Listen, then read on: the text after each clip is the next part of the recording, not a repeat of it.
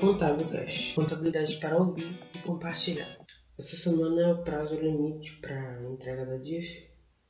E aqui nesse áudio a gente vai falar um pouco sobre as regras dispostas aqui na Instituição Normativa da RFB de número 1990 de 2020.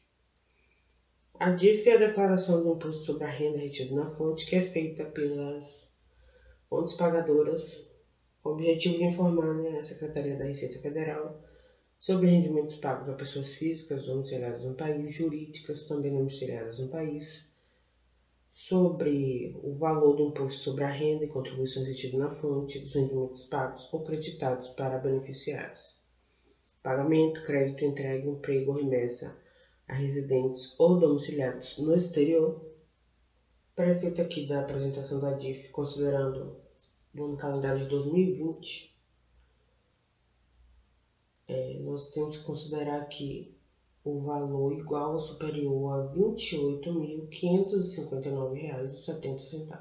A DIF é preenchida através do programa gerador da DIF, o PGD DIF, que é disponibilizado no site da, da Receita Federal. E nessa declaração são apresentados os atos e fatos relativos ao ano calendário anterior. Obviamente que aí existem algumas exceções, que são no caso de extinção de pessoa jurídica em decorrência de liquidação, incorporação, fusão, cisão total, pessoa física que sai definitivamente do Brasil e encerramento de espólio, que nós vamos ver mais adiante como que fica essa, esses prazos aqui nessas situações. Prazo de apresentação da DIF esse ano de 2021 é agora na sexta-feira, dia 26 do 2, até o horário das 23 horas 59 minutos e 59 segundos do horário de Brasília. Aqui a gente aplica a regra geral para apresentação da declaração, mas como eu havia falado anteriormente, temos aqui as exceções. No caso da extinção decorrente de liquidação, incorporação, fusão ou cisão total, a pessoa jurídica tem que apresentar a DIF relativa ao calendário que ocorreu esse evento até o último dia útil do mês subsequente. Por exemplo, se a empresa ela passou por esse evento de extinção no mês de julho, ela tem até o último dia útil do mês de agosto para fazer a entrega da DIF.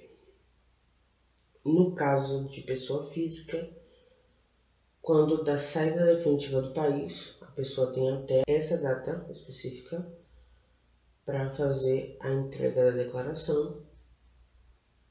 No caso que, se esse declarante completar 12 meses consecutivos fora do país, já vai configurar é, saída definitiva, ele tem até o prazo de 30 dias contado dessa data, desses 12 meses, para fazer a declaração. E no caso, encerramento de espólio, até o último dia útil do mês subsequente. No preenchimento da DIF, os valores referentes a rendimentos tributáveis, isentos ou com alíquota de 0% de declaração obrigatória e os relativos a deduções do imposto sobre a renda ou de contribuições retidas na fonte devem ser informados. O declarante deve informar na DIF seguintes beneficiários, os rendimentos tributáveis, se for o caso, os respectivos impostos sobre a renda ou contribuições retidos na fonte, os pagos acreditados no país, os pagos creditados, entregues, empregados ou remetidos a residentes ou domiciliados no exterior, sendo em nome próprio ou na qualidade de representante. Ou seja, observado aqui os limites estabelecidos, deve ser informada a totalidade dos rendimentos pagos sendo ou não objeto de retenção. A dica referente aqui a beneficiários, pessoas físicas domiciliadas no Brasil, deverá conter informações como nome, inscrição no CPF, em relação aos rendimentos tributáveis, os valores dos rendimentos pagos, os valores das deduções, se houver, valor do IRF, compensações do IRF isenções. No caso aqui da declaração feita relativa a beneficiários pessoa jurídica domiciliados no Brasil, deverá conter as seguintes informações: nome empresarial, inscrição no CNPJ, valor dos rendimentos tributáveis pagos ou creditados no calendário, discriminados aí por meio de pagamento, ou crédito e por código de receita, respectivo valor do imposto sobre a renda ou de contribuições retidas na fonte. Em caso de retenção feita maior ou de imposto de contribuição em determinado mês e que tenha ocorrido compensação da parcela nos meses subsequentes, deverá ser informado, no mês da referida retenção, o valor retido e no mês da compensação, o valor devido do imposto das contribuições na fonte, diminuindo do valor compensado. Para fazer a alteração da DIF apresentada anteriormente, deve ser feita uma, uma DIF retificadora através do ReceitaNet,